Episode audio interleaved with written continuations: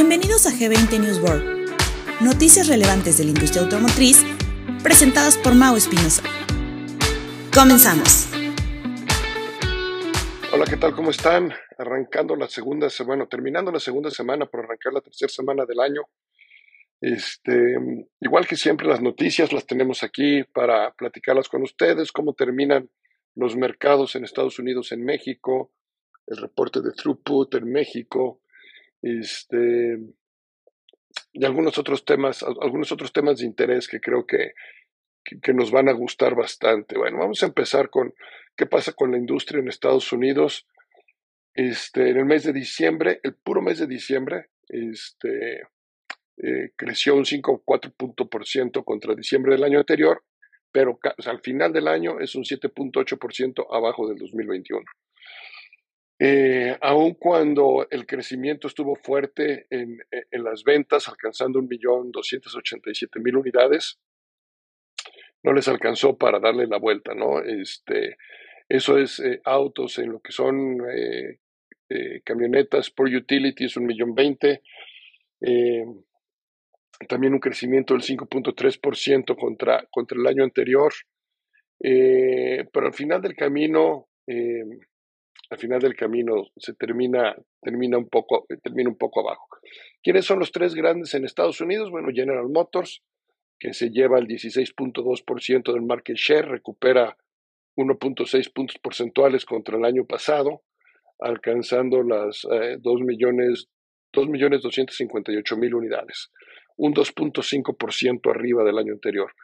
Toyota, Toyota cae un 9.6%, baja al segundo lugar eh, el año pasado de 2.332.000, este año 2.108.000, quedándose con un market share del 15.2% y perdiendo tres décimas de puntos porcentuales. Y tercer lugar, Ford. Ford, que se queda con el 13.3% del, del market share, crece en, en ocho décimas porcentuales, aun cuando cayó 2.2% contra ventas del año pasado, cerrando en 1.850.000 versus 1.891.000 del año anterior. A partir de ahí, este, eh, Nissan fue de los que realmente le pegó en, eh, este año acá en Estados Unidos. Perdieron 25 puntos, este, o cayó, perdón, un 25%, de 977 mil unidades a 729 son de los que de los que sí vieron afectado este año bastante. Por otro lado, Tesla crece un 48% de 352 unidades a 522 mil unidades, ocupa el 3.8% del market share, pero de cualquier modo es un crecimiento importante del 48%. Otra marca que también se vio muy afectada eh, acá en Estados Unidos fue Volkswagen, eh, cae su participación del 2.5 al 2.2% y apenas libró las 300 mil unidades. Terminó con 301 contra 375 del año anterior. Este, y bueno, pues esos son los, los, grandes, los grandes perdedores. Eh, ganadores, bueno, pues hay algunas marcas este, que, que, aparentan un crecimiento fuerte, ¿no? Como es el caso de Rivian, que termina con 20 mil unidades este, pero pues venían de años que, que todavía no, no, había mucha participación. Este, pero esos son, en esencia, esos son los grandes ganadores y perdedores. Eh, Honda también, también las, Honda también sufrió, perdón, Honda se me había pasado Honda. Honda tiene una caída del casi el 33%, de 1.466 a 983.000 unidades. Y ese es el mercado, ese es el mercado americano, ¿no? Ese es donde queda el mercado americano. Y bien, ¿qué es lo que pasa en México? Bueno, pues en México, Nissan tuvo un excelente mes de diciembre, llegando a casi las 23 mil unidades. Chevrolet se queda en 17.300 y Toyota casi en las 11.000, 10.993. Muy buenos meses, eh, pero al final del camino hace que Nissan recupere el primer lugar este, eh, año, con año, año contra año o enero, enero, diciembre acumulado llegando casi a las 169 mil, con 168 940. Chevrolet se queda en 158 mil 900 y eh, Toyota en 96 mil 387 con información de eh, AMDA de México. Esa es la, los datos que tenemos. Más adelante vamos a hablar del throughput y cómo quedan estas eh, cifras contra eh, agencias y sucursales, eh, que al final del camino como, como distribuidor, como gerente general, como personal de una agencia, evidentemente es el número que nos interesa.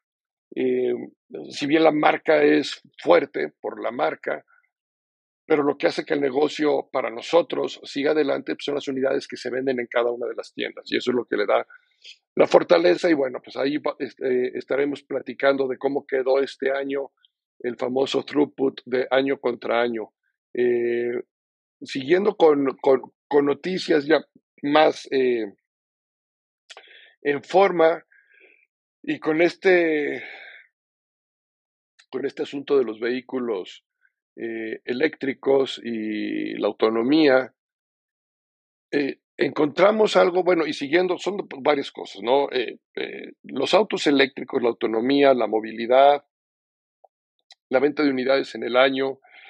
Al final de los años siempre se empieza a revisar qué es lo que sucede en la industria, hacia dónde va la industria, cuáles son estas tendencias que se están generando, ¿no? Y una de las cosas que vemos, este es un reporte que saca el crecimiento de McKinsey, nos dice que la compra de unidades privadas, es decir, la venta del retail, eh, lo, que es el, consumidor, ha caído.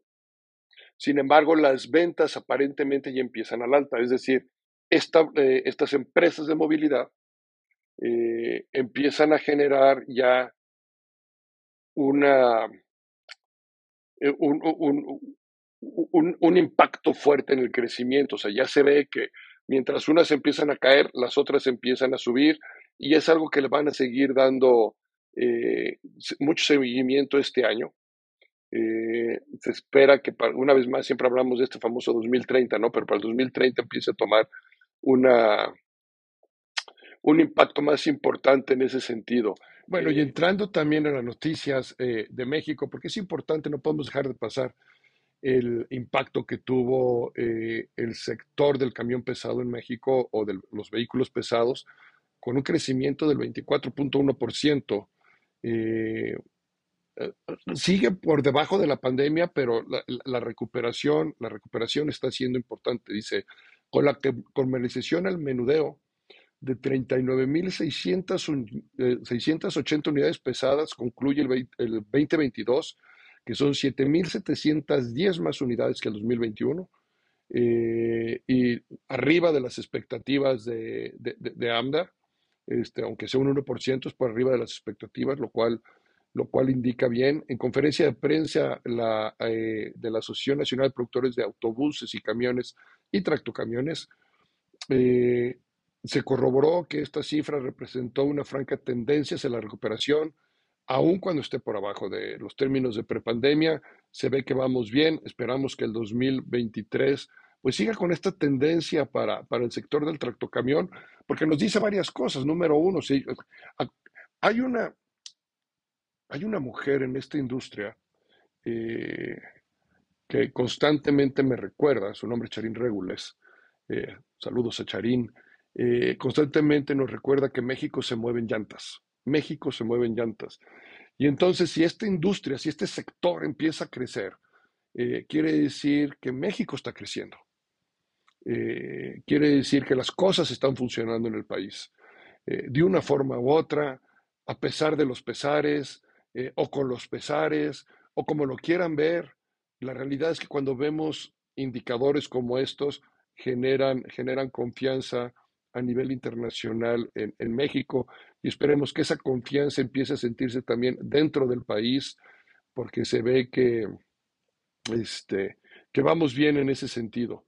Em, el sector automotriz se espera que para el 2023, esto de acuerdo a la Asociación Mexicana de la Industria Automotriz, eh, se, se, espera que crezca un 6.6%, eh, sobre todo eh, con una con un segundo semestre más fuerte. Dice, eh, yo creo, yo creo que la industria va a crecer más de ese 6.6%. Lo hemos venido hablando en el pasado. Todo tendrá que ver con la disponibilidad de, inventarios, que todo aparenta que empieza a haber un poquito más de disponibilidad. Algunas marcas, unas tuvieron que echar toda la carne al asador en el mes de diciembre y están, este, están sufriendo la resaca ahorita a principios del año, pero al final del camino el año se va a medir el año completo. Eh, y siempre vamos a tener meses buenos y siempre vamos a tener meses, meses malos y hay que ir eh, surfeando las olas de, la industria como se nos van presentando. Pero claramente creo yo que el 2023 va a ser un mejor año en términos de venta de unidades, va a haber más disponibilidad, va a haber más inventarios. En los últimos eh, podcasts hemos platicado mucho en relación a lo que pasa en nuestra fuerza de ventas y cómo tenemos que preparar a nuestra, a nuestra gente, asegurarnos que este, estamos listos para, para una nueva forma de operar, porque sí se viene una nueva forma de operar, sin lugar a dudas. Eh, ¿Cuáles fueron las marcas con mayor crecimiento en el 2022 en México? Bueno, hay algunas que por,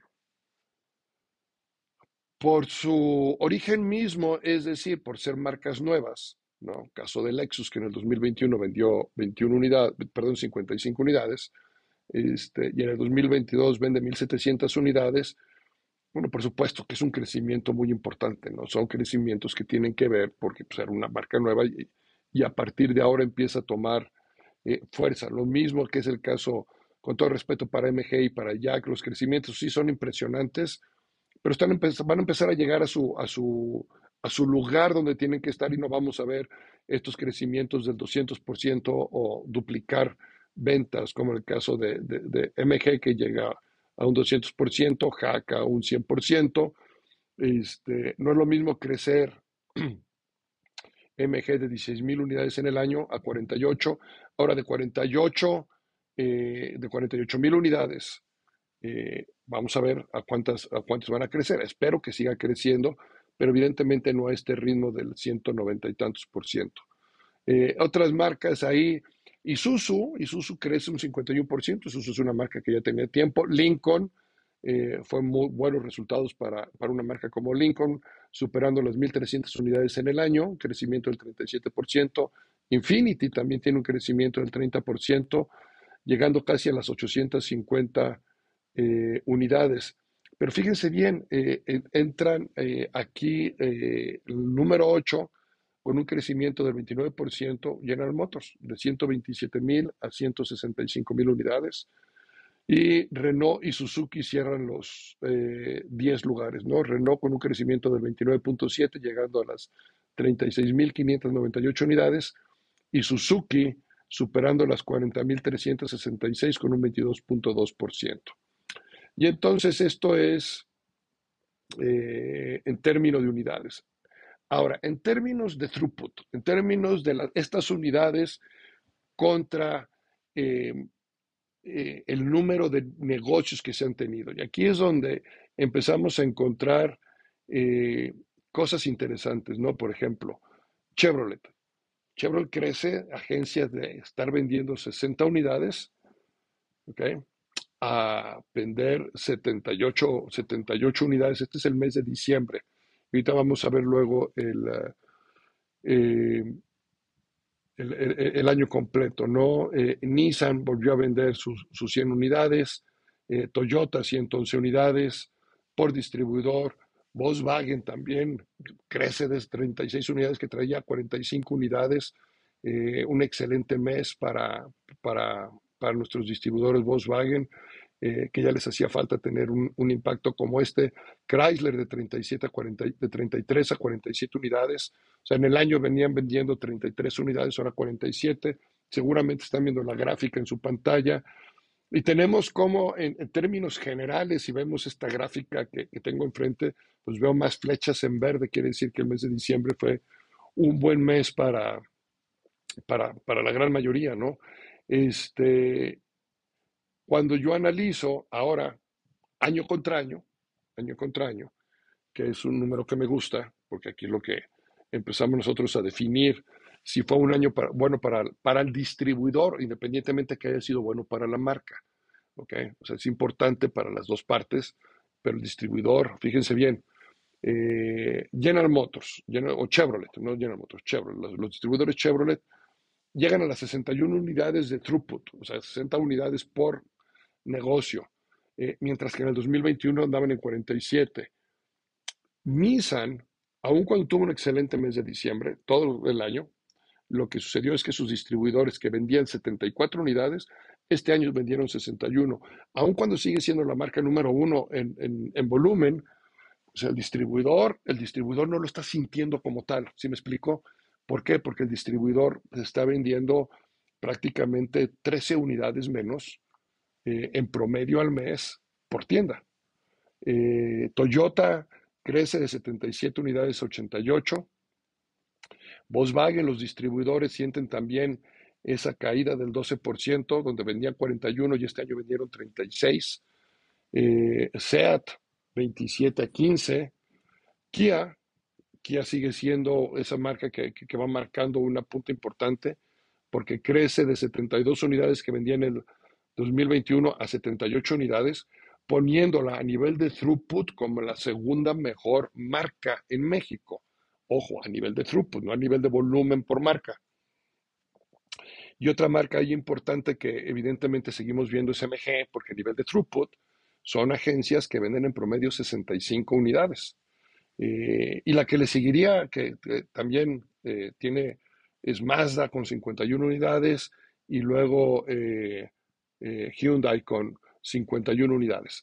Esas son las marcas que, que están vendiendo más. Entonces, si lo vemos nosotros ya a nivel, este, a nivel total, a nivel total, el mes de diciembre en ventas promedio de throughput, Toyota fue la número uno con 111 unidades, Nissan número dos con 100 unidades, Mazda número tres con 95 unidades, cuarto lugar MG con 85 eh, unidades y en, quinto lugar Chevrolet con 78 unidades en el mes de diciembre. Ah, ya acumulado en el año, la marca número uno en ah, throughput es Toyota con 81 unidades, en segundo lugar Kia y en tercer lugar MG. La marca que ocupó el tercer lugar en throughput por agencia fue MG en el 2022.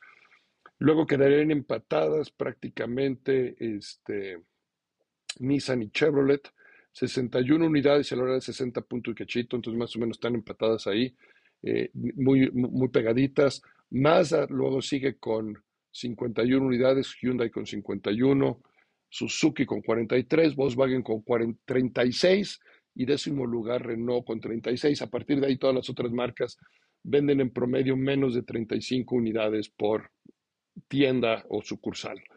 Y bueno amigos, eh, ese es nuestro podcast de, de esta semana. La semana que entra seguramente vamos a estar hablando un poquito de este mismo tema del throughput, pero de, las marcas de lujo. Y esperemos que ya tengamos también lo del sector del tractocamión para poderlo, o del camión pesado, perdón, porque no me es extracto, del camión pesado para poder platicar un poco de ellos. Yo les agradezco mucho y estamos pendientes de cualquier cosa. Hasta la próxima. Disfruten donde quiera que estén. Gracias. No te pierdas el próximo episodio de G20 News World, todos los lunes.